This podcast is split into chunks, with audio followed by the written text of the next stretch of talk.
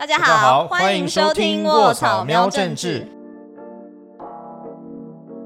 我是卧草的总编萌萌，我是卧草的饭。卧草喵政治帮大家每周瞄一下台湾重要政治议题，记得帮我们订阅 YouTube 频道，按下小铃铛，还有 SoundOn、Spotify、Apple Podcast 都可以听到我们的节目哟。无论你在哪一个平台收听，都要记得先订阅，然后到我们的评分区留言，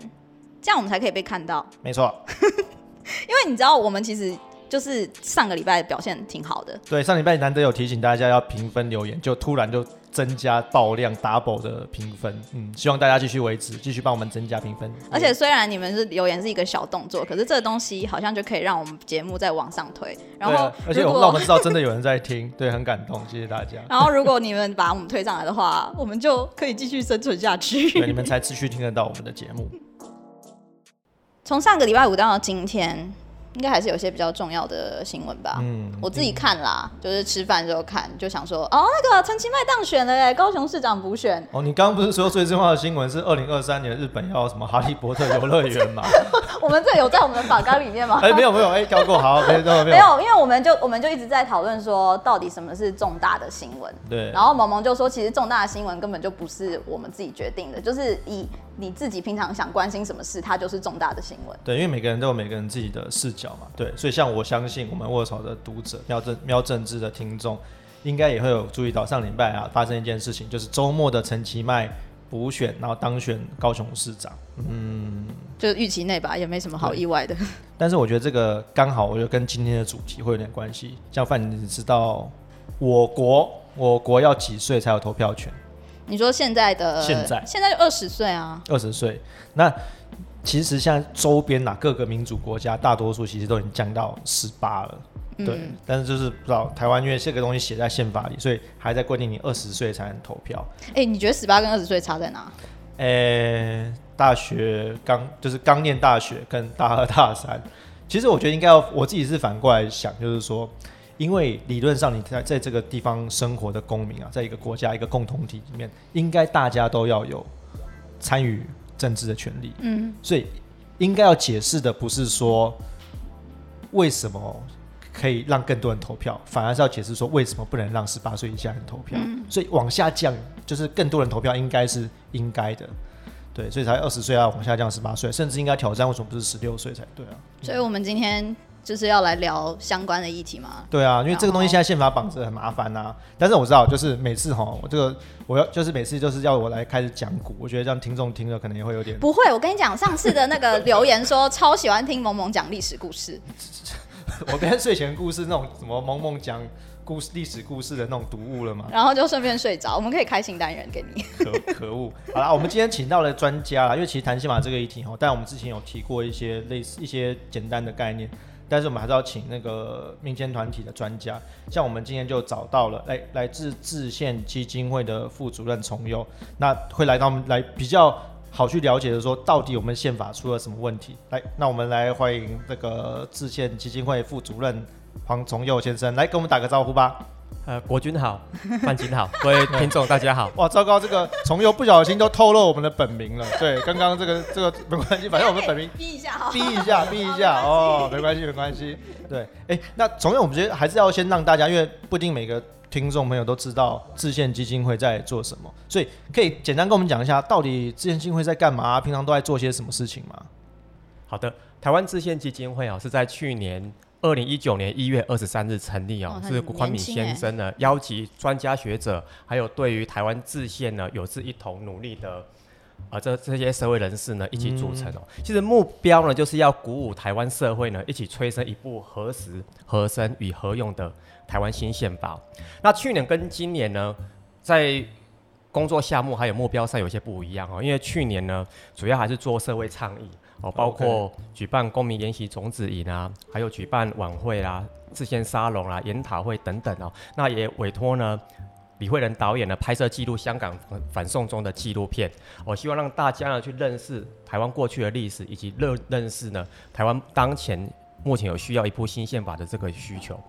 那今年呢就进一步的。正式向中选会提出台湾新宪法的公投案，也希望能够顺利在明年八月二十八日呢举行投票。那你们你们在这个过程中有没有遇到什么样子的问题？因为好，我先讲，其实他、你说要找他来，我有点差，因为我平常哦跟你、饭很串跟你随便惯，你知道吗？就是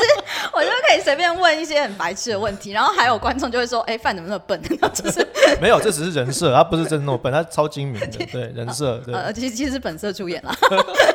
没有，我就想说，好，那今天想说，如果是一个就是真的是一个政治麻瓜的状态，你们应该也会遇到蛮多这样子需要解释的人吧？就是你通常会遇到什么样子的问题？对于这种，就是对于说要不要自限对啊，就是我们自己有时候自己的对话的想象，就是说，哦，如果现在到一楼，路边经过那个人，我跟他讲说，哎、比如说卧槽在做什么事情很重要，我们要怎么跟他讲？那如果是这个问题，像制宪基金会，我们在现在在做的这个事情，要如何？我们走到一楼，经过路人跟他讲说，哎、大家好，我们制宪基金会，我们在做的事情很重要，要怎么去说服他们，或者跟他让他们理解到你们在做的事情？呃，的确，对很多人来说呢，觉得宪法呢离自己比较远哦。那其实这跟我们的过去宪法教育还有历史是有关系的哦、就是我们看欧美国家，在美国呢，小学一年级的学生呢，他都知道他自己的宪法权利哦，因为他的整个氛围呢就会告诉你，其实我们看整个历史历史的脉络呢，宪法本身呢最重要就是保障基本人权。嗯，好，我们希望说，我们身为一个人的权利呢，诶，这个部分呢，你政府是不能够来侵犯，甚至你政府呢，所有人民的纳税钱，你更进一步的要去保障呃社会福利啦，促进这一些呃弱势族群呢，能够让让他们能够顺利的生存，这些都会在宪法当中去规范的。所以这个权利意识呢，其实是应该是不分年龄的哦。但是台湾因为呃特殊的历史环境呢，大家对于宪法会比较陌生哦，所以我们在推的时候，大家会觉得，哎，宪法可能跟我没有关系哦。但是我们一提到宪法权利啦，还有有关宪法这个权利呢，你要施展了，你必须要去界定有关我们的范围，哦，我们的国民的的对象在哪里，大家就知道说啊，这个问题是我们跟我们息息相关的，跟我们的食衣住行呢都有关系的，我们都必须要去关哎、心。我觉得刚好提到一个，说我们那个施行的这个范围，我觉得这好像讲到一个大家我们之前好像有提过一个大家可能比较关心的点，所以到底我们现在的宪法，我们不管叫它中华民国宪法或是这个真宪法增修条，它到底有出了什么问题吗？那不然为什么要制宪，要要要去用一个新的宪法呢？我们目前的宪法叫做中华民国宪法、哦，嗯，那其实中华民国的发展轨迹是很特别的、哦。一九一二年的中华民国诞生了，但是当时并没有诞生中华民国宪法。中华民国宪法一直要到一九四七年了才出啊，现。那中间怎么办？中间隔了三十多年哦，三十年的时间呢，当时有一些我们以前历史课本读过啦，哈，临时约法啦，哈，啊这些这这些基基本对规范，但是它并没有诞生呢宪法秩序，所以实际上有真正一部宪法产生了，一直要到一九四七年。但是，一九四七年当时设计的对象呢，整个思考是大中国，并不是为台湾量身定哦做。秋海棠，秋 秋海棠，但 年轻的读者可能不知道什么秋海棠。呃，就是一个中华民国地图全图，然后长得很像一个是不是母鸡那种一个叶子叫秋海，大家也不知道，大家也不知道秋海棠叶子长怎样。总之就是不是只有台澎金啦、台湾岛而已啊，是整个什么中国现在的中华人民共和国地区啊、蒙古国啊，全部都框起来这么大的一个地图嘛，是不是啊？秋海棠就对。那个宪法设定，哎、其实在这部分哈，台湾大家可能有不同的想法。问他说，哎、我们的领土范围，有的人想象的是一张秋海棠，对。有的想象的是老母鸡，对，哦，然后大部分想象的是台澎金嘛，哈，就变成说呢，一个领土范围哦，可是各各自各表述。哦，所以这个是宪法的问题。这个是宪法定义的吗？所以就是说，哦，我的国家范围在哪里？就是他可他已经把它讲好这样子。就但但是这个会重叠啊，因为有一些国家不那么认为、对啊，就是我我我我也是这样回头想啊，就是说那这样子，因为我们之前有讲到，哎，比如说对岸中华人民共和国，我们讲中国好，他们不是常就是会说什么，哎，这个台湾是中国的一部嗯部分，这也是不可分割的一部分。如果照我们自己现在施行的宪法，是不是有种程度也是在讲说，我们中华民国在讲 大陆或是中华人民共和国这个地区是我国不可分割的一部分？我们是不是也在这样的宣称啊、我们的宪法跟法律其实就是这样界定，所以我们宪法跟法律呢，把对岸呢，把它我们自己呢，把它分为就是自由地区，然后那边是非自由地区，我们是这样做区分。不自由地区。哦，我对我记得我们之前有提到啊，就是我们的法律写法是自由地区就是台澎金马啦，嗯，那不自由地区，不自由地区，我们后来以前最早是讲沦陷地区嘛，就是好像就是那种沦，就是反正我们管管不到的那个地方沦陷地区，现在叫大陆地区。我我记得我们的定义是指说，就是中华民国有主权，但是管不到的地方就叫做大陆地区。哦，对，所以就是整个就是海澎金马以外的那个大地图都是我国领土的一部分，只是管不到而已。但是其实你回到现在的社会场域，包含我们平常接触的人事物，大家对于我们的国家的范围跟定义，其实已经跟你刚刚讲的那个现行宪法的是有一点落差的。那我记得针对这个事情，之前基金会有做一些调查，对不对？可不可以就是分享？对啊，就是说是不是大家知道知道这件事情以后都觉得是是这种很扯吗？还是对他们反应是什么？嗯对，去年呢，呃，知县基金会委托趋势民调呢，主要做四次的民调哈，就是问有关台湾新宪法还有国族认同哈。是针对台湾新宪法呢，认为我们必须要去更新，我们要新宪法的民众呢，有支持哎七成的支持率，嗯，好，大概是介于六十七到到七十二之间啊，平均是七成。最主要就是认为说我们的宪法呢，包括领土的界定。是有很大的问题的。那这部分呢是脱离现实，所以我们的宪法呢是必须要去制定一部新的宪法来符合现状。我们宪法应该它涵盖的范围应该是蛮大，不不只是只是说这个国国领土领土的范围。那我想要讲问一个东西，就是我常常在新闻上或是哦我们的报道上面看到一个说什么台呃台湾的什么。要正常化，正常化国国家要正常常化好，我跟你讲，对于一个不知道正常化是什么的，会以为这个国家是不是都是神经病，然后每个人都要是不是要正常一点，所以就会想说，哎、这个正常化是什么意思？是我们的国家哪里不正常吗？呃，我们大家都认为台湾是一个国家哈，其实嗯我们目前其实也符合国家的条件呐，好，国家人民、土地、政府主权这些要素呢，台湾都符合。嗯。但是我们实际上面临一个问题，就是我们不是联合国的会员国，哦然后我们的邦交国呢也很有限，那这就是跟我们正常的民主国家、正常的国家呢，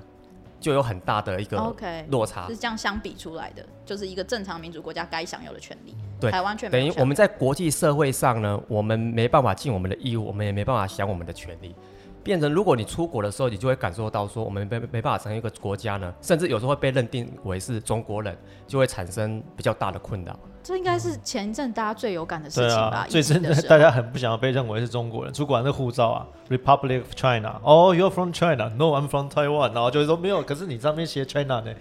没有对，好，对方会讲英文，好，但是就会让人家误会嘛，所以指的台湾没有正常化，是指说我们明明就已经是台湾、是一个台风嗯民主金马自由的了，国家了。但是我们好像在整个包装上还用一个 China 的包装去包裹它，是这种感觉吗？对，然后这个问题呢，也存在了好几十年哦、嗯那回过来呢，其实它的本质呢，很重要的一个因素就是我们的宪法。我们的宪法本身就是在界定国家定位上呢，就有很大的问题。如果我们不不去改变的话呢，其实很难去突破我们在国际上的身份问题。所以其实就是这个宪法要改，不改的话，我们就是自己在说啊，我们就是中国，我们不是台湾。那我们如果自己的宪法这样写，要怎么去说服其他国家？哎、我们是台湾，不是中国。对啊，如果你在外面声称说我们是台湾，台湾，就人家说哦，真的哦，那你们的你们的就呃有点像是呃操作书呃说明书手册拿出来，上面写的啊，你是，就赶紧共改 中华民国啊，对你自己。确实是看起来怪怪的。那这样讲，其实就是要改要修嘛。那为什么要是就是因为制宪基金会，当然就是制宪基金会嘛。那他们会有些争论呐，他就说啊，现在的宪法的规定不是就是有修宪的规定嘛？那为什么不就修宪就好对，了？一个还要制定，一个是修改，对啊，为什么要这个有什么差别嘛？修宪的问题为什么不修一修就好了？啊就是一定要整个打掉重练，就是对呃制定一个全新？的。有什么差别吗？修宪跟制宪哈还是有些区别哈。修宪呢，简单来说就是老房子拉皮啊，那制宪呢就是老房子呢重新都根了。都跟打掉哦打掉跟打重练打掉重练哦。那我们曾经拉皮七次哈，就是修宪七次。对我们如果再修了，还是会面临一个问题，就是我们的我们这部宪法呢问题相当多哦。这次修完了，可能没办法解决呢全部的问题，嗯你就还要有下一次的修宪。哦，这个梁柱已经坏掉了。梁柱坏掉啊，你有钢筋啊、和水泥啊，哈，整个都毁坏哦，你必须要去重新呢去建造一栋新的房子，哦，才有办法去居住，然后再办法在这里面生活。所以我们的宪法呢，与其修宪呢，不如自宪。另外还有就是它这个修宪的程序，哎，修对宪的程序程序哦，我之前有听过嘛，就很其实很难嘛，效率问题吗？就是说那个你真的要通过一个修宪的门槛，其实很高。哦，对，有我们有聊过这个，对就是要多？少人？好像要呃，修修宪的话，好像要九九百对对，对从从有帮我们分享一下，其实哈多多，我们可以想一个、哦，我我们从二零零五年到现在，已经十五年时间了，嗯都没有修宪哦。那这之这之间呢，有没有讨论到宪法问题，或是说大家有有共识呢？认为哪一个条文必须要修的？有，就是十八岁公民权。嗯哦，十八岁公民权呢，其实已经谈了十五年以上了，对，而且也相当具有共识。嗯，十八岁人现在都已经哎，十八岁，当年十五年前十八岁，刚好就是我这个，哎，透露年龄，糟糕，真的，对，已经蹉蹉跎十五年了。等他们讲完都不知道错过几次选举。对啊，所以这么有共识的议题，我们会发现呢，实际上也动不了。很关键的原因就是它的程序呢，相当，它的门槛相当的高啊。嗯它基本上就是要两关哦。第一阶段呢，就是立法院要提案，然后第二个阶段是公民复决、哦。在立法院呢，必须要经过立法委员呢四分之一的提议，四分之三的出席，还有出席委员四分之四分之三的决议，提出宪法欸修正案。四分之三，所以算起来啊，一百，我上次我之前有算过，三乘以，哎，马上算，呃，对八十五，嗯。要八十五，去之前算过，不是现场算的，对，八十五个立委同意了。可是这个也就是说，其实不只是呃推动制宪或者推动修宪的政党要支持，连就是可能在野党，在野党还有以以现在的那个组成为例啊，就是你除了多执政党、民进党要推之外，国民党如果不点头，嗯就玩不下去。嗯嗯嗯，对，这变成是要是一个大家的共识。对，它四分之三决议就代表只要四分之一以上反对呢，这个修宪提案呢，它就没办法是连，出立法院都没有办法，就很难出立法院它。不是过半，就是四分，可是四分之三。制定这么高是有什么考量吗？是怕人家乱改，就是说这不是真正大家的共识，所以就被改。我我我觉得一开始制定的时候，应该是有这样的心情在，嗯就是必须要很强的共识才能够才能够动下去。但是这个就反而就是一个紧箍手箍下去，就后面就大家就不用玩了。可能真正重要的事情，真的要推的时候，就会面对很多呃互相的拉扯。或是推过的版本，能够送出立法院版本，就是一个很没有改变的版本，因为要让大家都点头嘛，就会变成是一个很很普通、很阳春，什么哎都没改的但是前面的。修宪是有经过这么我前面的修宪，这个重又应该比较熟悉对。啊，就是你不是05说年嘛修七次，对不对？零五年之前的七次修宪，过去的修宪哦，跟现在的修宪程序是不一样。哦过去是国民大会呢去决定哎宪国民大会很法的内容。久了哎。那我们在第七次修宪，就是二零零五年的时候呢，就废除国民大会。哦，所以这个程序呢，这一套是新的程序。那这一套程新的程序呢，也还没有实施过。刚刚讲到第一阶段，第二阶段要公民复决，必须要二分之一以上的选举人同意之后，嗯嗯这一个修宪案呢才会正式的正式的通过。二分之一大概多少人数呢？大约是九百七十万，嗯哇，七十万。所以不是说出来投票的人，比如说因为投票率嘛，大家比如投票率，比如说补选，像高雄市长这个补选才四成多嘛，四成多里面只要有过，里面只要有过半的人同意就过了，不是这样子。它是要公民数，就算哦，OK 所有选举人数的过半。OK，就是比如说台湾因为两千三百万人里面，啊，可以所有的投票票权的人，一千九百多万吗？对一千九百多万里面要有一半以上的人出来投同一票，哟，太难了，那 这拜托，这是我们九百五十万，九百六我十万。我们又要回忆一下那个去年那个小英总统当选的时候，哦也才八百多万而已啊。对我们二零二零是总统大选最高票是那个嘛，八百一十七万。嗯，哎，年初的时候，而且还说是什么历历史新高就是已经是历史新新高，最高也才八八百多，还差一百万，要要比那个票数再多一百五十万。一百五十万。我觉得很难，我觉得啦，是吗？你们在推动，其实是有没有感受到，就是确实修宪的部分在执行上是真的有困难度。对，修宪其实难度高啦，甚至有些认为我们目前的宪法就是超稳定结构，也就是以后呢几乎很难，不太可能修宪了。即使大家有这个意愿，哦可是实际上呢，经过这套程序呢，还是没有办法去落实。所以他就条文里面虽然有说啊，我有修的办法，但他当初这样定的的这个门槛，就如同让他几乎不可能被修。虽然我有写怎么修，但事实上不太可能被修到可。是我有一个问题哦，因为我觉得宪法这个东西，它是制定一个国家的一个基本规范，可是国家是会成长的嘛，然后社会时代是会进会改变，进步的。那嗯这个、这个宪法不是应该是要有点像是因地制宜、与时俱进，与时俱进，可能说每几年或者每十年应该要来 滚动式检反讨一下，对滚动式检讨，像我们节目一样，就是 就是这样子的滚动一下的方式去去去 run，好像会比较健康一点。对啊我的我的想法啦，啊所以这是为什么吗？就为什么就是与其修宪，嗯，不如打掉重练的原因吗？对，就是宪法的确就是要与时俱进啦，符合时代和人民的需求哦。那它与时俱进有几种方式啊？哦，大法官解释是一种对，哦，或者是呢，在不违背宪法的情况之下呢，也是可以透过立法哦，或者是说人民情感去实践的方式呢，这一些都可以去更新宪法。但是我们的宪法因为有本质上的问题哦，所以必须要去更动它的条文，而且必须要大幅度的更动，甚至是全盘的去翻新哦。所以制宪呢，大家一听到制宪就觉得，哎、制宪好像很困难哦。在嗯国外一一听到制宪，就会想到跟革命啊、建国、啊，哎对对流流血的其实未必。我们看到民主国家呢，法国也也更新了好几部的宪法哦，了。真的哦，哦，它其实，在民主国家呢，制定一部新的宪法呢，其实也是常态了哦。那在台湾呢，其实制宪再难呢，大概也不会跟 跟修宪那个难度大也不会修宪难啊。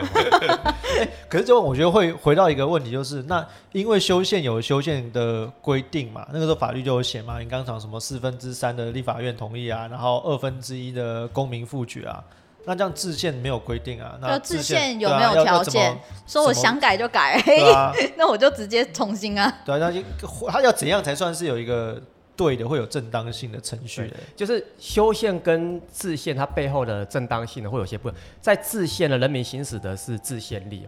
那制宪力的话呢，其实台湾人民从来没有行使过制宪力，我们也嗯其实也需要行使第一次的制宪力。制宪力，对，抱歉，那个力是指力力量的力量的力。力量的力，制宪力？power 我的嘿 power，那个炮嗯那个代表就是说，呃，我人民呢，我要建立一个新的宪政秩序，对，然后我要发动这个制宪的过程，我要产生一部新的宪法，好，这个是制宪力。那你要怎么样把这个能量聚集起来？就是你们现在要怎么样把这个人民的制宪、对制宪力这个东西推，就是意识这样子推起来。所以我们目前也是思考，就是透过两个阶段。嗯，第一个阶段呢，是依据新的公投法呢，明年八月二十八日将举行新的公投法之后的哦那个公投日，嗯在公投日呢进行台湾新宪法意向的公投。在这一次公投呢，就是问台湾人民呢哦支不支持呢？我们需要有一部新宪法。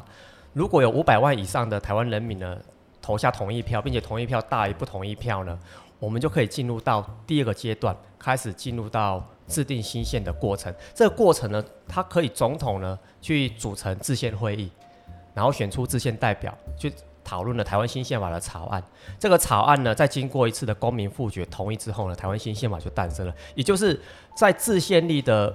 推展过程呢，它是一个新的游戏规则，它不会被既有的修宪的程序这一套、这个这一套那个规范呢所框架住。相对五百万这个门槛，就是对还有希望有有点像是说，它某些程度还是有一定的体制内的方式去给予这个正当性的。比如说，先用公投嘛，说如果有办法推动这个是公投，二零二一暑假的时候通过的话，代表哎、台湾人民有这个意愿，我们要有一部新的宪法，嗯嗯就是由下而上的，然后就有这个正当性，然后政府再去推推动，比如说不管是从立法院啊，或者另外用什么样的方式去提出一个新的版本。那最后这个版本的的法案，也许也是要全民复决，也许不用，但是至少这个程序不会是走修宪那种门槛嘛，嗯嗯这样子是是这种感觉嘛？对，也就是其实，在公民投票之后呢，明年公民投票之后呢，总统召开制宪会或者召开国事会的时候，大家就可以来讨论说，诶，我们这部新的宪法呢，需要什么样的程序？这个程序门槛要多少？在可以在那一次会议当中呢去做决定。所以关于就是修宪之后细节，呃，不是修宪，对不起，制宪。因为我觉得今天你想要说服一个，假如说就是完全不了解制宪的人，要要怎样的话，我觉得多少大家会先想要知道说你制完线是什么样子。就是跟我们现在有什么差别。差别？嗯那有没有挑几个点，就是可能是我们会比较有感，例如说有没有要把我们的国民从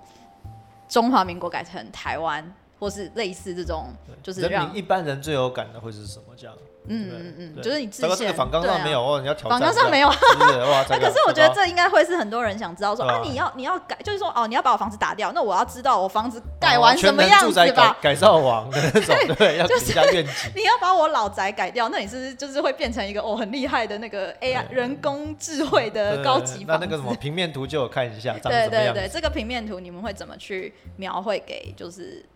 就是要要投票的要？说服他们嗯。对，在宪法里面哈，国家组成呢必须符合台湾的现状，但是至于国号呢，这是大家可以来讨论的。嗯，甚至呢，如果大家认为说还是要沿用中华民国，也不是不行。哦，但是这个经过大家讨论出来的中华民国，跟目前的中华民国已经是不一样了，定义会不同。哦会已经是不一样，因为它是经过人民自宪力形成过程的，它已经是一个新的国家，OK，好，它是一个符合现状两千三百万人我的一个新的国家的形态，已经不是一九一二年呢中华民国宪法。OK，哦，中华民国以及一九四七年订定的中华民国宪法所界定那个中华民国。它是一个新的共同体，新的共同体。定义，对。名词的定义，就是我们画那个边界，是重新画了那个我们的定义的边界，是我们嗯。现在是这两千三百万人，以前的中华民国的那个我们是整个刚刚前面讲的什么很大的什么大中国秋海棠什么那个嗯，，那除了国号呢，应该还有别的吧？所以包括国号、人民、土地，还有政府呢，其实都在新宪法当中呢去做界定。好，那再来最重要的，我们知道宪法的核心就是基本人权嘛。哦那基本人权从英国大宪章演进到现在呢，其实已经经过三代了。好，第一代、第二代、第三代。那第一代呢，主要就是自由权；那第二代是社会权；第三代呢是集体权哦。但我们就看我们的宪法里面呢，主要都还是停留在第一代。哦，一点我们零吗？宪你说那个第一代是那个是呃人人民权，哎、哎，人那像身身哎、身体自由啦或者是人身自由啊，这就是在第一代哈、还有政治权在第一代，第二代主要是社会权呢、好、就是嗯政府必须要实施社会福利的，这些都、哦都是在这个没有写在我们现在宪法里面。目前呢，我们的政策是有实施，但是我们去看我们的宪法呢，其实这部分的规范呢是很脆弱的，哦，更不用讲说第三代的，环境权啊、动物保护啦，啊哦，然后族群的权利啦，哦，这些新兴人权呢，大部分民主国家呢都陆续呢规范在宪法当中呢，我们也看不到。哦，台湾是看到，哎，我觉得听我们还这在一点零啊，我自己听完这个蛮有感的，哎，真的哦，你这样被说服，不是不是，因为因为可能相对你来讲，我 没有我这个政治麻瓜，可能就像你知道，每天你吸收资讯的时间是有限的，然后你可能吸收政治新闻的资讯是九十 percent，可能是 一百 percent 哦。我都吃了。可是我 maybe 这样都是四十或三十、可是我像我平常我会关注一些呃人权议题，或是说环境，你刚刚提到的。那我觉得讲这个就好像动保人士什么，就会觉得哎、哦，我应该要加入瞬间有感呢、就是不是行说列这个宪法只是跟政治跟国号有关。我我我之前听过一个环境权那种说法，就是比如说宪法应不应该保障那个我们的下一代也要享有一个就是美好的自然环境的权利。对啊，对啊，这很重要哎、对这个东西定一样定定，因为现在宪法最早都是这种都是人身自由嘛，啊，你不能无没事被关嘛，你们跟不能够没事剥夺别人的财产嘛，这第一代最原始的那种自由。嗯但现在就演进到这个嘛，比如环境或是，诶、你也可以想到一些公共资源的禁用权，比如说我可不可以一样宪法要规定我们的领土内每个国民都要有可以自由上网的权利，就是你的、哦哦你不能够因为啊这个票偏僻，我不要给他设公共设施。网络的公共设施，类似这种，就是以前一百年前不会有这个概念嘛或是呼吸新鲜空气的，对，类似这种东西，以前不会有这个概念，但这个东西好像确实是应该要逐渐的更新被加进来。这就是其实大家现在都会觉得是，当然这是我们的权利，可是我们的宪法是没有再特别讲出来，。表示说宪法没有规定，就是我们这个政府这个国家没有义务 guarantee 保证哦你，OK 可以有这个事情。它有点像是一个承诺书的感觉。对对对对，它是一个契约。嗯，如果定在宪法里面呢，代表政府呢，你必须要有义务呢去实践政府所，哎，宪法当中呢所规范的这个权利。哦 OK，所以就、诶这样蛮好的。嗯，对这样听，哎呦，你我会出来投票，所以所以你原本不打算出来投这个公投票，是是？我就是在你们的荼毒下就想说，哦，应该还是会然后出来被一些压迫之下决定因为我觉得光是呃，光是国民这件事情，我可能就会因为国民出来投，只是我就会再去思考说，可能相对比较不关心就是台湾的主权或什么议题的人，他可能在听到制宪的时候，相对来讲就比较没有那么高。很遥远。可是如果他真的是关心像人权环境这种议题，我觉得哎、可以推荐你们打这两个东西，你就可以打到不同的同温层。对啊，因为我相信很多动保团体或是什么，他们在推一些东西的时候，一定也受到政府很多的呃，不一定就是不支持或者说大家也不会。那么关心对这个议题，所以那可能就啊宪法也没有支持啊对，对很多团体如果揪起来一起来推动，然后甚至把它写到宪法里面，那将未来在推动这些议题上面，不管是环境啊、人权啊、嗯动保什么的，其实就更有根据嘛。宪法就这样写，那你当然政府你要依照这个规定，要满足这些权利啊。嗯，不应该只是关心政治本身的人在推这政治个。很重要，政治很重要，这是生活一部分。但是我觉得有时候也是要告诉他们说，哎、其实我们改这个东西是也跟你们很政治很有关即生活，但生活也是政治，好，OK，这是我们的 slogan 这样。好，我想要回到就是你刚刚前面提到那个公投法那边，然后我们有看到一下你们的公投题目，就是在公投题目，你可以纠正我，如果我有念错的。他说，呃，你们的公投题目是您是否同意要求总统制定一个符合台湾现状的新宪法，跟您是否要求总统启动宪法改造工程，对吧？这两个是的，。那我的好奇的点是，为什么是要求总统？就是就是为什么要透过总统，而不是就是全民来决定，就是制定宪法这件事情，要透过总统这个角色？呃，我们当时在思考公投主文的时候呢，也经过呃邀邀请很多专家学者一起来讨论，说到底题目怎么设定呢？一方面要符合公投法的规定，对，好，然后一方面呢，也希望能够达到了制定新线的这样的一个目标哈。啊，这个是台湾第一次啊，嗯也前所未见。那至于是不是能够透过公投法也，很多人也抱持怀疑的态度啦，就是说，哎、制宪力啊，可能就是直接开始的，大家全民来制宪了，不用不需要投走体制内的程序哦。但是我们认为，从台湾的历史经验呢，我们都是采取临近革命的方式啊，嗯哦，从体制内，然后慢慢去改变了哦这个政治的本质啊。所以我们在题目设计呢，您是否同意要求总统推动制定一部符合台湾现状的新宪法？总统的角色呢是推动，嗯他的角色呢不是在那个制定。，OK OK，哦，你以法律来说，的确，总统呢，他没有制定宪法的权利。对啊，哦，制定宪法的权利呢，好像比较像是哦，在在立法院，好，或者说全民的权利啊。但是我们是从过去的宪监宪政经验呢，李登辉总统，哦，到陈水扁总统，哦，然后到马英九，到蔡英文总统呢，有关宪政改革、宪政变革的发动者呢，总统是相当重要的角色。嗯也就是说，他要站在一个制高点，然后呼吁全民呢，我们的宪法呢是必须要去翻新，哦，必须要去有一一部新的宪法的这个宪政时刻呢，必须要由嗯总统呢来启动跟促成的。所以我们在前面呢，就是要求总统启动，好、要用这种推动，然后后面制定的，后面制定就经过就要采取制宪的程序的哦，可能是召开国事会议或是制宪会议，然后选出制宪代表，然后来讨论新宪法草案，再经过公民复决。那你们针对就是要求总统这四个字有做讨论吗？就是说，如果民间单纯只是说哦，您是否同意推动制定一部宪台湾的现状新宪法？为什么不是这样子就就 OK 了？一定要再把这四个字调进去，强调这个从制高点去改变体制的。这一方面哈，也是我们在公投法里面，它其实有一个有一个希望跟一个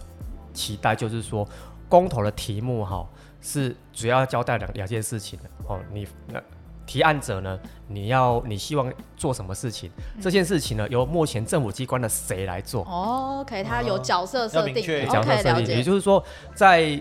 中选会的角度呢，然后依照公投法的角度，他认为说，好这件事情通过之后，政府必须要有人来执行、他不能 就是通过之后，他就变成哎没有人去做太。空泛部门会互推，会太空泛事一样。所以我们当时也思考，哎，有没有可能是立法院？哦，有没有可能是总统？嗯嗯嗯，哦啊，是不是还有没有有没有其他机关？但是这权衡之后呢，认为总统呢还是最适当，是应该要来扮演这样哦的角色合理合理，有点像是你同不同意妈妈今天要带我们去迪士尼乐园玩？对，如果你是没有妈妈的话，就是你同不同意今天要去迪士尼？好，好通过，然后通过 OK 谁带我去？OK，带你自己去啊，你去啊，对啊，没有人要带你去。没有人要负责，合理合理，对，这样听完还蛮合理的。而且那公投通过，等于是它是一个先由下而上的民意基础去要求总统，这样总统也不是一个独裁的角色，对，他是因为有民意支撑，说，哎、因为公投通过了，有民意基础，要我来推行一个符合哦，我觉得蛮互相的哎，对啊，就就是一个由下而上，然后再从上而下，而不是就是因为如果直接由上而下，就也是会有独裁的问题嘛。嗯，如果这样子以后总统循惯例，我要推一个很独裁的一个宪法修改，那也不是没有可能。但是这次我们是由人民自己公投推上去一个民意之后，总统再往下去执行，嗯符合现状，就是台湾现状。总统想，如果总统真的想要做制宪这件事情，他会有一个 base，就说、嗯 OK，有五百万的人民是支持我来做这件事情。对对，对所以总统他扮演的哈，就是一个领导的角色。OK，不是要总统呢去写那个台湾新宪法草案，然后就要求他自己回家写，但他必须可能邀集哦台湾社会各界，然后去倡议，然后一起去发动哦这个台湾新宪法的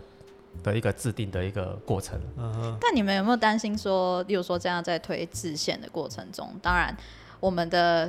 邻居就是哦中国，他一一定也会有感受到吧？应该会有反映说，我们就是你你们目前在推的过程中，有感受到呃中国的一些压力吗？或是有没有考虑说，如果真的台湾制宪通过了，中或国可能是美中，或在过程中对那中国会有什么反应，或者会有什么状况？你们有没有什么想法对战策略？呃，中国会有反应，这个是可以预期的哈、嗯我们从九零年代民主化之后，每一次的宪政变革呢，中国的反应都相当的大，国会全面改选啊，总统直选啊，哈，到政党轮替啊，哈。但是我们每一次也都是安然度度过。其实最重要就是两千三百万人的想法。哦，全民认为说我们希望建立什么样的一个国家哦，然后我们要进行什么样的宪政变革哦，这个其实应该放在最优先的考量。那当然，我们在跟国际社会呢，也必须要去做好沟沟通哦，让大家国际社会的朋友知道说，我们现现阶段呢为什么要做这个宪政改革，然后它对于我们的意义、对国际社会的影响会是什么哦，这个部分呢会做好沟通。所以比较是大家就把自己的心意，就是就是坚持好你不能因为别人会怎么样就这样改变嘛。而且其实啊，我觉得讲现实的，中国反应越大，台湾推动新宪制宪的成功几率越高。你从我们说过去几次的投票选举就可以发现，对面越激烈，对对面越跳脚，台湾台湾人就会觉得更亢奋，好像我们这样做好像是对的，不然他们在跳脚什么？助攻的角色。反 效对果。助攻的角色。对啊，我觉得这个今天其实有，我觉得那个从又来其实有帮我们解决很多问题、啊。对啊，对啊，我也你看范完全就从被那个说服了。原本他原本开节目开始的时候还在关心说二零二三年那个 哈利波特日乐要有哈利波特乐园，现在他已经转变了，他现在心中想的就是二零二一年要去投那个新我先宪公投完再去玩，总可以吧？对，要去投这张票这样。目前呢、还有一个关卡哦，就是我们的题目的，中选会大约在九月的时候呢，会做一个决定哦，就是哎、能不能够成案呢、哦目前其实还在，目前是进入到补正的阶段啦。补正补正就是嗯呃，之前已经举办过听证会了。嗯那目前中选会就是依照听证会呢，请我们针对主文啊，还有理由书的内容，能够再做一些微调。嗯嗯。哦，然后他们会再才会去做最后的决定。那那那我想再问一个，你们因为那个时间点其实是没有绑大选的，对不对？二零二一八月，对，对，那那那个时候你们会有没有先去考虑过说，在一个没有绑大选的公投的投票情况下，要怎么？因为五百万其实也不少。不少人，就是你们有没有目前有没有什么样子的策略或想法，说可以推动更多的人在，除除了上卧草票政治 podcast 对大家听之外，可以请请大家出来投票的，有想过吗？所以我们认为这是一场社会运动。嗯哦，时间也相当的紧迫，所以如果顺利的成案之后呢，在这段期间呢，我们就全国各地呢都会去举办活动、说明会啦，哦，或者是讲习啦，然后让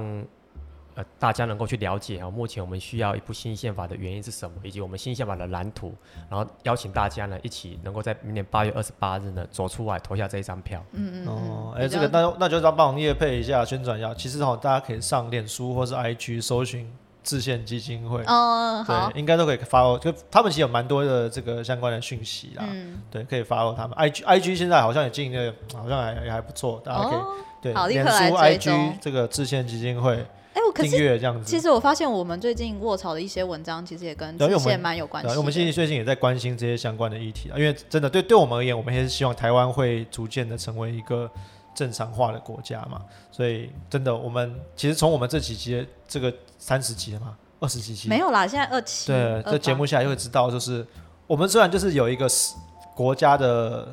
内涵实体，对但是其实从我们的很多法律条文都在都在写，就是说没有啦，我们只是一个地区的，然后我们其实是以统一为前提，嗯然后要去光复这个整个大中国的，这其实很扯啊。我觉得这个真的要真的要改变，就是要从宪法的体制从头到尾的好好地去修改。